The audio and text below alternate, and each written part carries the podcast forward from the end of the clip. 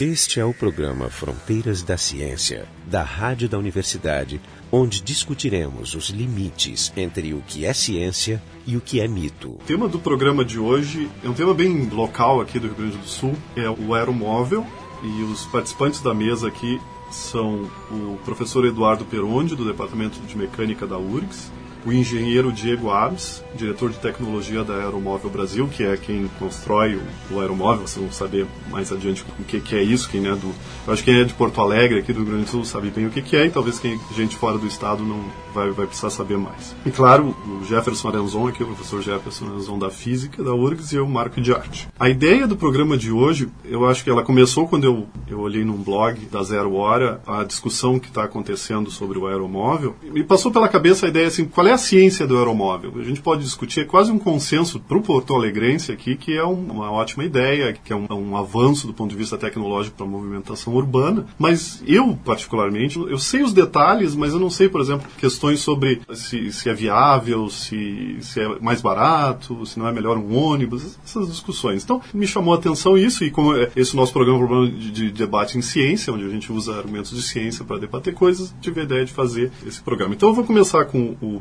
Peronde aqui, que ele explique, assim, para quem ouve o programa, o que, que é o aeromóvel, por que, que nós gaúchos somos tão orgulhosos do aeromóvel. Boa tarde. Eu vou, então, me intrometer um pouquinho e explicar como eu entendo o aeromóvel. O aeromóvel foi uma concepção do engenheiro Oscar Coester, que reza a lenda numa viagem a Rio Grande, e ele viu lá nos moles de, de Rio Grande aqueles veículos movidos a vela que andam sobre trilhos. Aí ele pensou, bom, tem uma pressão do vento, tem uma vela, o veículo se desloca a uma velocidade razoável, carrega uma carga razoável, por que não compor um sistema em que nós tenhamos o vento encanado, né, em dutos, e uma vela dentro desse duto arrastando um veículo que se deslocaria sobre trilhos. Não sei se isso é verdade ou não, mas reza a lenda. Ele começou a fazer testes primeiro com um aspirador doméstico em casa, fez tipo um trenzinho, é, esses domésticos, e começou a achar que era viável, né? Aí ele tinha uma chácara aqui perto de Porto Alegre, serraria, se não me engano, isso. né? Fez uma, um protótipo na serraria, já em escala bem maior, bem mais próxima da realidade, né? E testou e as coisas continuaram funcionando. E aí então ele propôs um projeto FINEP e construiu aquela linha piloto. Para quem não é Porto Alegrense, é uma linha que vai de uma região do centro da cidade, quantos quilômetros ela tem? Quilômetro, né? É, tem torno de um quilômetro. Um, um quilômetro. Todo Porto Alegrense conhece, porque fica numa uma parte boa da cidade.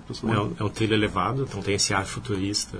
Ele é bonito é. de ver. É, é, cartão, é, um dos cartões postais. Então, aí foi construída essa linha piloto, com o financiamento da FINEP. Depois, esse financiamento, inclusive, foi pago. Então, aquilo que o pessoal às vezes imagina que aquilo é recurso público parado, não é recurso público. Aquela linha piloto pertence hoje à Aeromóvel Brasil. Como é que ele funciona? Existem ventiladores, no caso ali do aeromóvel, essa linha piloto, um, apenas um, chamado grupo motopropulsor, é o, aero, o ventilador, o motor de acionamento, e o conjunto de válvulas retira ou impõe uma pressão de ar no duto. E essa pressão do ar no duto empurra o que a gente chama de vela ou uma... Placa de propulsão placa de propulsão, tipo um uma pistão, assim, né? tipo um pistão pneumático, e faz com essa diferença de pressão o empuxo necessário para o veículo se deslocar. O diferencial principal do aeromóvel é o seguinte: o motor e o combustível não estão dentro do veículo. Então ele é um veículo leve. O motor esse que está fora do ventilador é um motor elétrico? Não necessariamente, pode ser qualquer. Poderia ser qualquer, poderia ser um motor a combustão,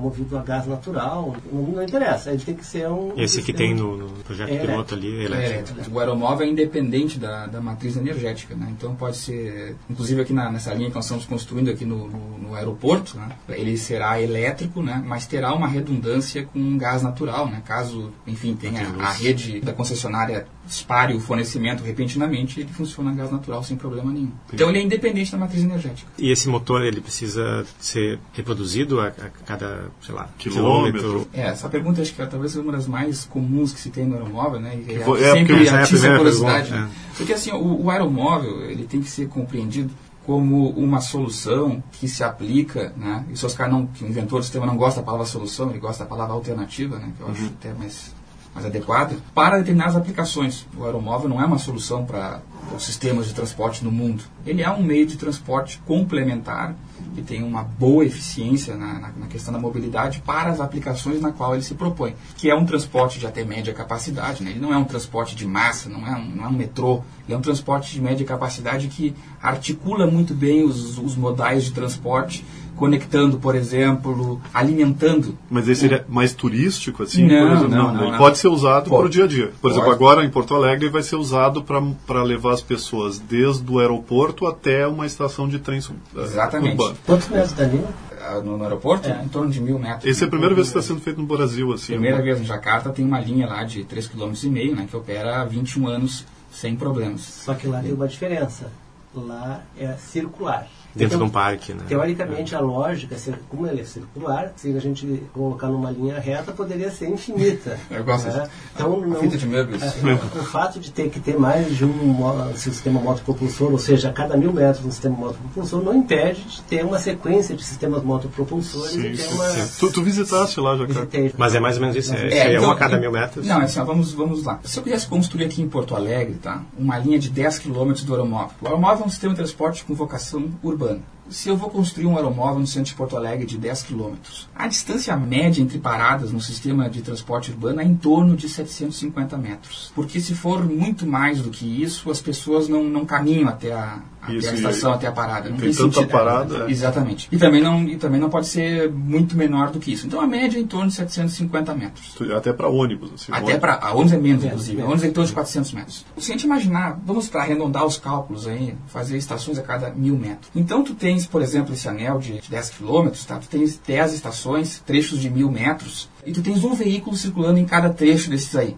E nesses trechos, em cada trecho tem o seu ventilador dedicado para aquele veículo. O veículo, quando ele ingressar no próximo trecho, Ele esse troca de veli- Exatamente. É. Então, digamos, um, um erro conceitual que se tem muito é imaginar que esse ventilador empurraria o veículo por 10 quilômetros, Ah, sim, e sim. acumulando as perdas por 10 Sim, quilômetros. sim. Não, ele empurra o veículo naquele trecho. O aeromovel funciona por trechos. Os Uma trechos. coisa boa que eu tô pensando é que uma coisa que acontece muito nas linhas de metrô é que se um trem falha, atrasa a linha inteira, né? Sim. Mas não tem como falhar um trem do aeromóvel, pelo que eu entendi, Claro. porque o motor tá fora. tu- Não, mas é, o equivalente seria falhar o ventilador. Não, Sim, mas mas, é- aí tu tem que ter, tu pode ter dois, Nós né? temos da- ter sempre redundância. O aeromóvel, a operação do aeromóvel é push-pull. Empurra e puxa. Porque tu tem um em cada ponta. Um faz pressão positiva, sopra o ar, Ah, e é. o outro faz pressão negativa, ele succiona o ar. Então, na verdade, eu consigo o dobro do empuxo, porque E é se como falha um, tu ainda continua. consigo operar o outro Deixa eu só fazer uma a partezinha. No aeromóvel a da linha piloto aqui em Porto Alegre, tem só um sistema motopropulsor. Como é que ele funciona? No primeiro momento ele gera vácuo, retira ar de dentro do duto. Ele, por empuxo, o veículo vem em Quando ele passa, ele. Quando ele passa, No acelerador na URGS, ali na física, tem um, tem um acelerador de partículas que é assim: tu, Implantação iônica. né? no- ali na implantação, tu, tu- primeiro tu puxa ele com, com potencial positivo e quando ele É passa, troca a carga, coisa. troca É a o carga e empurra.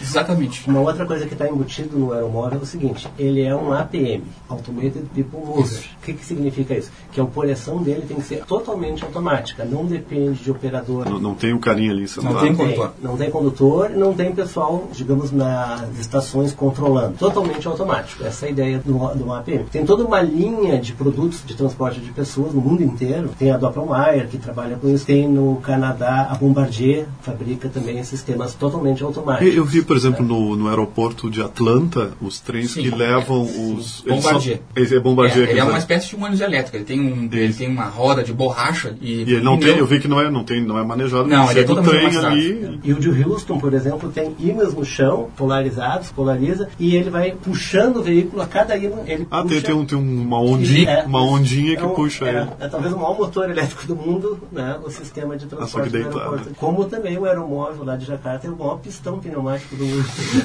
O maior vento do mundo. Quantos quilômetros ele tem? 13,2 13.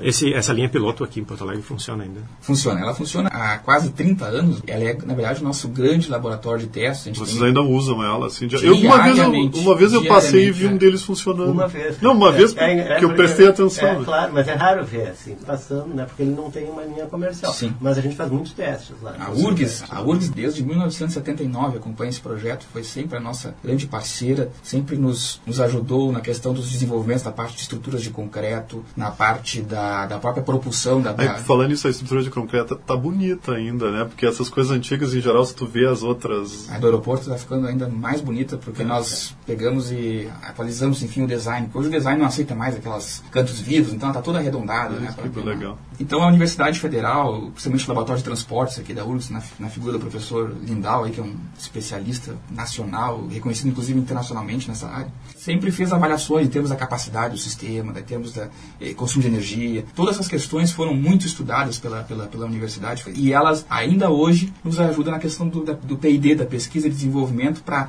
atualizar materiais, atualizar o sistema de controle que o professor Peron lidera aí essa, essa, essa pesquisa. Porque o aeromóvel, um engenheiro, um físico, um químico, etc., ele se forma, e principalmente no caso do engenheiro, às vezes ele acaba tendo que trabalhar com manutenção, ou, e são poucas uh, no Brasil empresas que realmente acolhem a inovação. Temos aí o exemplo da Embraer, temos o exemplo da Petrobras, enfim. O, o aeromóvel, ele gostaria de, guardar as proporções aí, ser no transporte terrestre que uma Embraer é no transporte aeronáutico. Por eu empregar os engenheiros, os físicos aqui no Brasil, não precisar exportar cérebros lá para a Alemanha, para a França, para o Canadá. Enquanto- Indonésia, né? ou- a Indo- a Indonésia, nós, eh, nós pusemos engenheiros brasileiros residentes lá. A Indonésia, quanto tempo tá lá? 21 anos. Tá 21 anos. 22, desculpa. Inclusive tem um parecer do embaixador brasileiro, assinou de próprio punho, foi reconhecido no Conselho de Engenharia aqui do Rio Grande do Sul, que essa foi a maior obra de engenharia jamais construída no Sudeste Asiático. Está escrito. Esse é o programa Fronteiras da Ciência. A gente está hoje discutindo o aeromóvel. O nosso site aqui é o fronteiradaciencia.urgs.br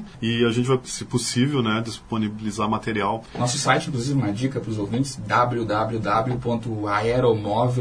www.aeromóvel.com.br tem vários dados ali, tem um vídeo em 3D mostrando como é que vai ser a simulação no aeroporto, né, nessa linha que as pessoas têm curiosidade. Agora, eu queria fazer umas eh, minhas curiosidades Claro, técnicas. claro. Por exemplo, a questão do, do vento encanado. E não é muito complicado manter esse troço. Às vezes dá a impressão, ah, bota um motor em cima do, do, Sim. do, trem, deixa o motor lá. Parece mais fácil do que ter o vento encanado. Não tem muita perda, não, Bom, primeiro- não vaza, essas coisas assim. Como é que, como é que funciona isso? Por que por tirar o motor, retirar Não, não, isso a ideia a gente entende. Sim, né? mas, ah, por- eu podia pensar assim, ah, por que, que não bota uma corrente puxando? ou Sim, alguma coisa. a um- a questão do vento, às vezes. Tá. Então, deixa eu só, só aproveitar na, na- na mesma pergunta. Esse projeto tem que, 30 anos, né? A pergunta é, essa, essa solução que foi pensada naquele momento, o quanto ela continua válida hoje? Porque, por exemplo, existem alternativas que têm 30 anos de desenvolvimento, redução de tamanhos e de eficiência, que imagino que vocês também devem ter. Sim, os motores Então, elétricos não estão É, muito na, verdade, menores. na né? verdade, o transporte sobre trilho existe há 150 anos. Né? A levitação magnética, por exemplo, que, que, é, uma, que é um conceito muito, muito na, em voga hoje, é um conceito lá de, do início do século passado e das primeiras patentes. A empresa que opera isso hoje, que é a Transrapid, alemã, existe desde 1969. Isso, na verdade, só tem uma linha de testes na Alemanha e uma linha de demonstração paga pelo governo alemão na China, em Xangai. Então, essa questão do, da passagem do tempo não é, na minha opinião, a melhor maneira de, de, de olhar esse projeto. Quer dizer, o, conceito projeto original- pode ser atual, mesmo ser Exatamente. tendo o 30 conceito anos. de propulsão dele, ele é um conceito totalmente atual. Porque hoje, na verdade, se está a corrente puxando o veículo. É, eu falei, eu falei Não, mas é muito bom. Porque, na verdade, hoje o sistema que mais está sendo badalado no mercado de APMs é um sistema puxado por cabos. Não, eu fico pensando E- num funicular, Isso, funicular, né? isso, o funicular, coisas- ah, é, o funicular, na verdade, ele usa o outro veículo como contrapeso. né? Isso, mas são cabos, Sim, são no cabos. outro. A questão é que esse cabo pesa 10 toneladas a cada quilômetro. Tu não consegue fazer grandes extensões de cabo arrancando e parando, exceto se tu fizer como o bondinho de São Francisco lá, que é com cabos, só que ele não para nunca, esse sistema, na verdade, e as pessoas embarcam e desembarcam com ele. Ele andando. né? Se tu me permite, tem mais alguns aspectos que eu acho que tem que ser considerados na questão da tecnologia em si. Um deles é o seguinte, tu coloca um motor trabalhando na sua melhor faixa de rendimento, sem ter transiente. Ah, tá, ele tá, uma ah, tá, ele tá em equilíbrio ali. né? Ele Também É tem a parada. carros híbridos, tem um gerador elétrico dentro do veículo, mesmo assim ele consome menos energia. Por quê? Porque o motor vai trabalhar estacionariamente na sua melhor faixa. Então os transientes são importantes né, no consumo de energia. E o outro aspecto é a simplicidade toda de operação. A mecânica é simples, é essa válvula, é válvula que abre e fecha, né? Isso é e simples. essas válvulas são acionadas pneumaticamente Por exemplo, uma coisa que você, uma coisa que me, me chama, porque a vela ela tem que entrar no, no, no trilho e não tem não tem não escapa. A Escapar? Escapar. É, isso sim, tem eh, vedações, né, de, que pode ser de borracha, que vocês estão trocando agora. É, nessa questão da- da- do conceito, né? O conceito é o mesmo, mas os materiais, até Isso, a automação hoje é completamente diferente. Originalmente era uma borracha de correia transportadora que era usada para fazer a vedação com, com lâminas. O, o ouvinte não consegue ver, eh, porque a gente fica fazendo eh, coisas com a mão aqui, mas a, a ideia é que, de alguma forma, a aleta, essa que está debaixo do trem, né? Ela tem que penetrar dentro do tubo esse que é, Isso, tem um rasgo ali. e tem um rasgo, né? E esse rasgo, como é que ele é vedado? São duas lâminas de borracha colocadas uma contra a outra num ângulo de 45 graus. Mas isso não aumenta, não aumenta o, O atrito. o atrito, Sim, aumenta o isso- atrito do trem. Claro, por isso nós estamos trocando agora por poliuretano, que é um material Ah. nobre, de baixo atrito. E essas duas lâminas de borracha são interessantes, porque quando o trem opera em sucção, com pressão negativa, Ah, a são- lâmina de cima é a que veda. É tá. E em pressão, a Ah, lâmina de entendi, baixo. entendi. É um conceito patenteado. O aeromóvel tem mais de 50 patentes Sim. no nome do Dr. Ah, Não Oscar. sei se vocês conhecem, existem pistões pneumáticos sem haste, que tem um princípio semelhante de aplicação, só que as vedações são magnéticas. Então tu tens um pistão, né, onde tu tira o movimento interno, a força, a potência sai de dentro do êmbolo através de uma haste, né, e, e transmite para o meio externo. Um princípio parecido, só que, claro, num pistão pneumático tu consegue vedar melhor. Ali é muito grande, questão de escala, né, tem alguns vazamentos. Mas, digamos assim, em termos de impacto energético, não é muito grande o efeito dos vazamentos. O Diego tem aqui alguns dados que ele pode tentar Só para, antes de entrar nos dados, a questão da pressão. Um pneu de automóvel tem uma. Quando a gente vai calibrar, a gente pede, põe lá 30 libras, que não é 30 libras por polegada quadrada. Né? Isso. Isso. aí dá em torno de duas atmosferas de pressão. O aeromóvel opera entre 0,1 atmosfera, 10% de uma atmosfera e 20% de uma atmosfera. Pô, isso consegue fazer mover o Exatamente. Acelerar ele a 1 metro por segundo ao quadrado. tamanho tem a, 300 a aleta em, um em metro quadrado. Um metro um metro quadrado. Isso. ah, é grande. é grande. Isso numa 0,2 bar, aplicando sobre um metro quadrado, dá duas toneladas força, que é uma capacidade grande de, de aplicação de potência. E, e quantos vagões? O aeromóvel aqui na linha piloto e no, no aeroporto e na Indonésia tem capacidade para 300 passageiros. E são dois carros acoplados. Sentados. Ah, não, Não, sim, misturado, não, sentado de pé. que ele consegue transportar carga. Ah, tá. E, e nós Mas- podemos construir carros até 600 passageiros, que eleva a capacidade do sistema para 24 mil passageiros hora sentido. É um sistema de média capacidade que está na mesma hora de grandeza de um corredor de ônibus de alta capacidade. Não, isso ou mesmo, eu pensava que era muito menos que isso. A outra minha pergunta-chave, ar-condicionado. Terá no aeroporto. Sim, mas aí já tem, tem que ter um motor dentro. Não, aí que tá. O- Ah, tem solução para isso também. Não, aí. tem sim. O ar do duto é gelado. Tem várias maneiras de fazer o ar-condicionado no, no veículo, mas a que nós vamos- adotamos no aeroporto é o seguinte: porque tu precisa iluminar esse veículo, tu precisa ter, precisa ter iluminação, precisa ter ar-condicionado, precisa ter as portas têm que ser acionadas, Claro, claro. precisa pressão para o freio. O trilho tem 55 volts nos dois trilhos. Isso é uma tensão muito baixa. Se tu encostar no trilho, tu vai levar uma comichão, não vai ser nenhum choque, né? Você não tem perigo. E aí tu tem um transformador que leva para 110 volts, então tu, tu tem uma, uma disponibilidade de energia limitada, mas tem dentro do veículo. Isso faz com que esses ar-condicionados possam ser operados. Mas são ar-condicionados. São ar-condicionados. Então as rodas são de metal. São de metal. A roda é de metal, só que diferentemente de um trem, essas rodas giram livre, o que permite o veículo fazer curvas de raio fechado, que um trem não consegue. O trem tem que usar as rodas para É, o trem tem a roda, as rodas no trem são cônicas, né? Quando tu vai fazer uma curva de raio fechada de fora, tem que girar mais rápido que a de dentro. E só que como o eixo é rígido, as duas rodas têm que girar junto, ela patinaria, né? Então tem uma conicidade na roda que permite inscrever os truques. O aeromóvel não tem isso. As rodas giram livres. Porque o aeromóvel não é tracionado, ele é empurrado. Essa é a vantagem de não ter o motor a bordo. Não é só questão do peso, não é só questão da energia. Tem toda essa questão de permitir com que o sistema seja inserido na malha urbana sem eu ter que ficar derrubando prédio, árvores, etc. Ah, porque eu eu quero entrar controlo nessa os dis- obstáculos. é, né? Eu quero entrar. O professor Peron esteve lá na Indonésia, tem 72 curvas na linha de Jakarta. As curvas são impressionantemente fechadas, né? Até pode... Fechado. Os passageiros chegam a ficar Tem impressionados. inclinações que um trem convencional está tendo dificuldade de subir, porque os trens tradicionais Eles são tracionados. Nesse caso. Ah, tu não precisa. é, O, o aeromóvel toma vantagem do baixo atrito, baixíssimo atrito roda-trilho, né, que é metal com metal, sem ter a desvantagem associada com isso, que é a dificuldade em acelerar e parar. Ah, não, então é É o melhor dos dois mundos, né? Vocês estão me convencendo, eu quero a sério. O aeromóvel para com ar, ele não precisa parar com a roda. Sim. Só, só com a pressão, fazendo uma contrapressão. né? E ele, agora, aquela- essa outra questão. Como é, como é que vocês imaginam o uso dele na cidade futuro? Por exemplo, se a gente for sonhar aqui, tu fa- falaste há pouco tempo a questão do que não precisa mudar muito o meio urbano. Assim, não tem que derrubar, não tem que cavar, não tem nada. Mas, ao mesmo tempo, teria que fazer eles passar. Ele, é sempre alto, né? É, ele é sempre num trilho É, eu- elevado. É só fazer um comentário assim, que tem a questão da intrusão visual. Por quê?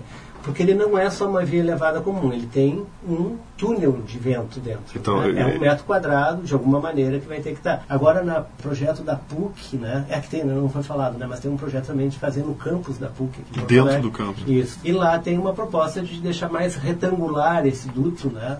Achatar ele ou aumentar? ele, Então, o, né? importante é a área, né? Pode fazer mais, é longo. Ah, aí tu, é, tu faz é, ele mais Isso. achatado. Aí para não ter uma intrusão visual muito grande. Mas se a gente olhar Porto Alegre, a gente vê muito outdoor, né? Que tem uma intrusão Sim. visual muito, Muito maior, grande, muito maior, eu acho. Em São Paulo. Não, eu conseguiu- vou dizer uma coisa, não É. sei, vou me processar, mas os corredores de ônibus e as paradas de ônibus Alegre são tão feias que para mim causa dor física. Maior intrusão do que essa, né? É, então tem a questão da intrusão visual, mas que a gente já viu lá em Miami, por exemplo, o centro de Miami. Eu vi, Ah, conheço é, aquele isso, lá, É, em Las Vegas. Como esse veículo é muito leve, as estruturas para sustentar eles são proporcionalmente leves, Qu- igual. Quanto, Diego, quando fala em leve, significa.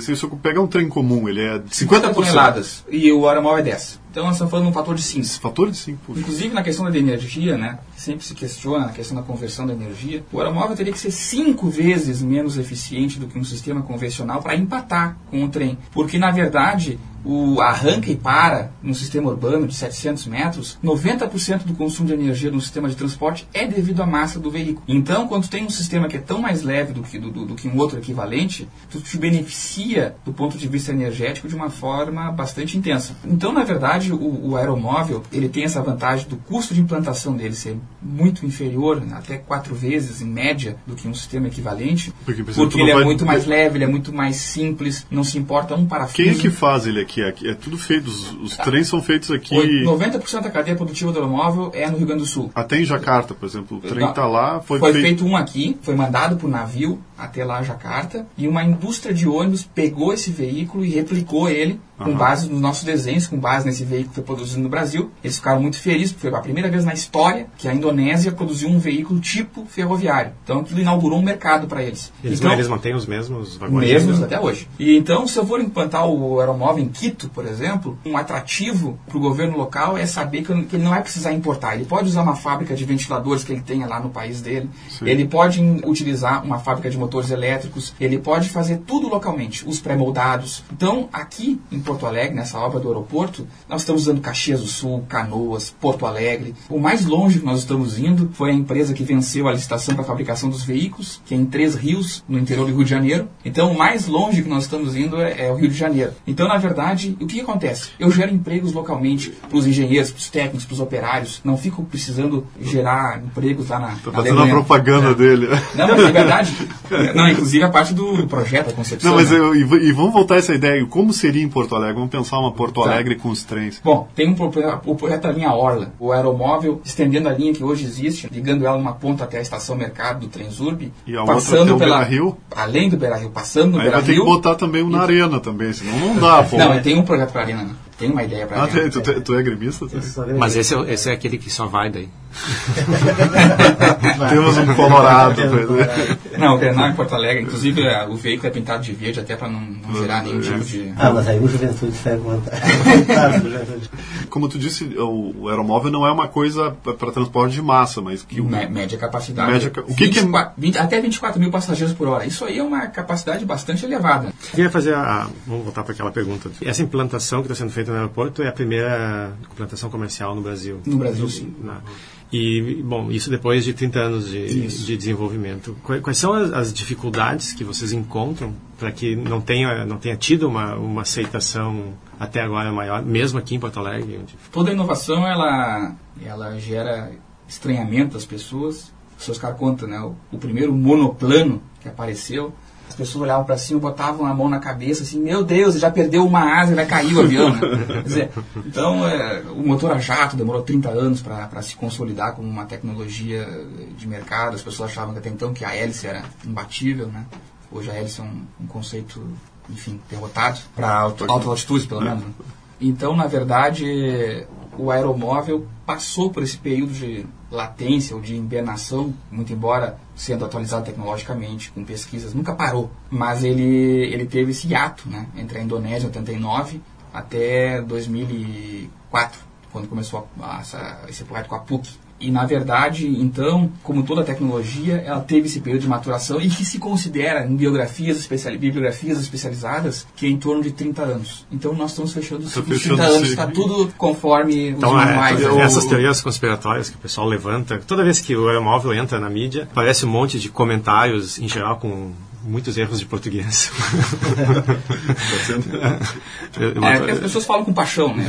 O, o, o Projeto Aeromóvel é um projeto como tudo no Rio Grande do Sul aqui, né? Você é gremista, você é colorado, você é PT, você é anti-PT. Então, na verdade, o aeromóvel também, ou você é pró, ou você é Mas eu teria que o mais uma, é, uma visão que eu tenho assim, desse problema, dessa questão que eu vejo que o Brasil é muito reacionário assim em termos de aplicações de novas tecnologias. Quem é que seriam, quem seriam os clientes possíveis de um sistema desse? Ou iniciativa privada ou o poder público. Mas aqui no Brasil se arroja pouco né? É difícil até ter uma balsa daqui até o é catamarã, até Guaíba. Né? É, foi anos de discussão para voltar a ter. Então, eu acho que o Brasil, se não está consolidado no exterior, se não está consolidado em algum lugar, dificilmente aposta em alguma coisa. Sempre se ouve dizer, e é verdade, eu acho, no meu ponto de ver, que o empresário brasileiro ele é um pouco reacionário, ele é um pouco encolhido na hora de arriscar. Então, é difícil desenvolver um produto novo que não tem lugar nenhum do mundo num mercado dependente dessa mentalidade, que também eu acho que ela é justificada pelas dificuldades. Aqui o juro é muito alto, né? Tu arriscar num negócio que tu não tem garantias que vai ter retorno é uma, é uma situação em que ninguém quer falir, ninguém quer quebrar, ninguém quer jogar dinheiro fora, é, o recurso é caro, né? Então eu vejo que essa falta de dinâmica que tem no país, por diversos motivos, né? Desde a questão cultural, econômica, social, política. Dos, Isso é, é o tipo da coisa que a gente tem que reverter, né? O que a gente espera é que o aeromóvel no aeroporto gere aquele chamado efeito bola de neve. Né? E, na verdade, todos os temores e as dúvidas, enfim, com relação ao aeromóvel automóvel vão se dissipar, porque a Transurb é um profissional na, na área de operação de transportes. Os índices. A Transurb vai ser. A Transurb é operadora, é, é a, a dona do, do, empreendimento e é operadora. Ah, tá. Vocês fazem o projeto Só fazemos e implantação. Então eles vão medir lá consumo de energia, custo de implantação, que já é conhecido, mas enfim, o custo de operação. E os números serão dados então por uma instituição idônea, especialista, independente, totalmente independente. Será certificada essa tecnologia conforme normas internacionais. Então isso vai dar muito mais conforto para um empresário investir,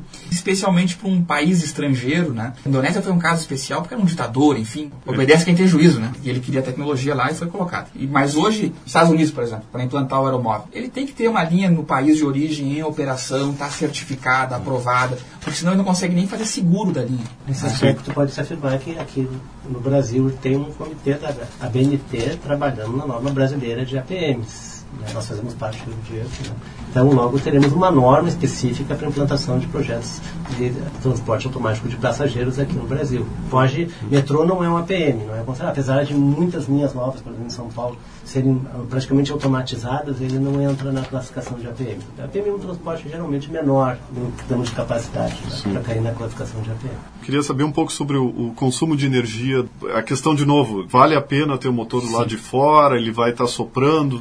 Ou, ou comparado com outros. É, a pressão vai estar tá sendo sendo perdida, isso aí não tem todo, todo um gasto? Tem algum comparador? claro, isso na época, em 1985, foi encomendado um estudo independente que foi conduzido pela Fundatec barra Universidade Federal do Rio Grande do Sul e IPT de São Paulo, Instituto de Pesquisas Tecnológicas, que fez uma batelada de ensaios na linha do aeromóvel, medidos, portanto, né, não eram estudos teóricos, sobre as mais diversas áreas. E é claro que uma das que foi mais enfocada era a questão do consumo energético do sistema. Com isso, chegou-se à conclusão com as medições no reloginho da CE, pegava todas as perdas do sistema, inclusive a cafeteira que estava ligada na estação. O motor ali ele é elétrico. É elétrico, exatamente. Então, o consumo de energia para operar uma hora o sistema com o veículo veículo lotado com 300 passageiros é em torno de 80 kWh.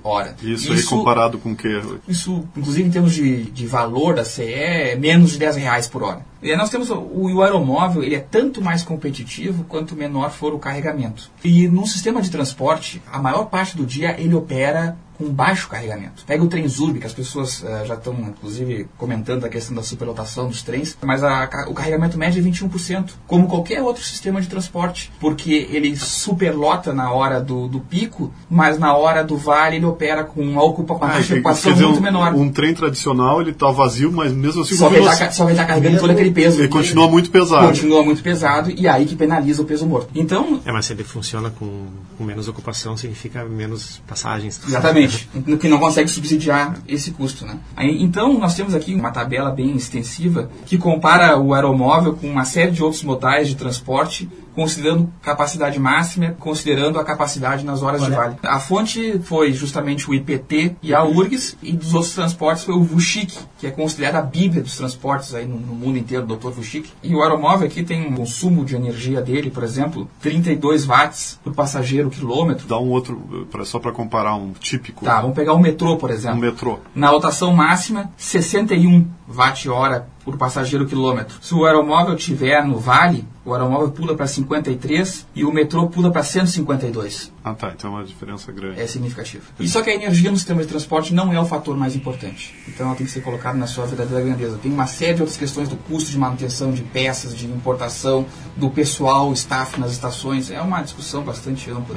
Eu vou agradecer então aos aos participantes, o Eduardo Peronde, que é professor aqui do Departamento de Mecânica da URGS, o Diego Abs, que é diretor de tecnologia da Aeromóvel Brasil, que é a, empresa que, que implanta os, o aeromóvel, e Jefferson Arenzon, e eu, Marco de Arte, da Física da URGS. O programa Fronteiras da Ciência é um projeto do Instituto de Física da URGS, técnica de Gilson de Césaro e direção técnica de Francisco Guazelli.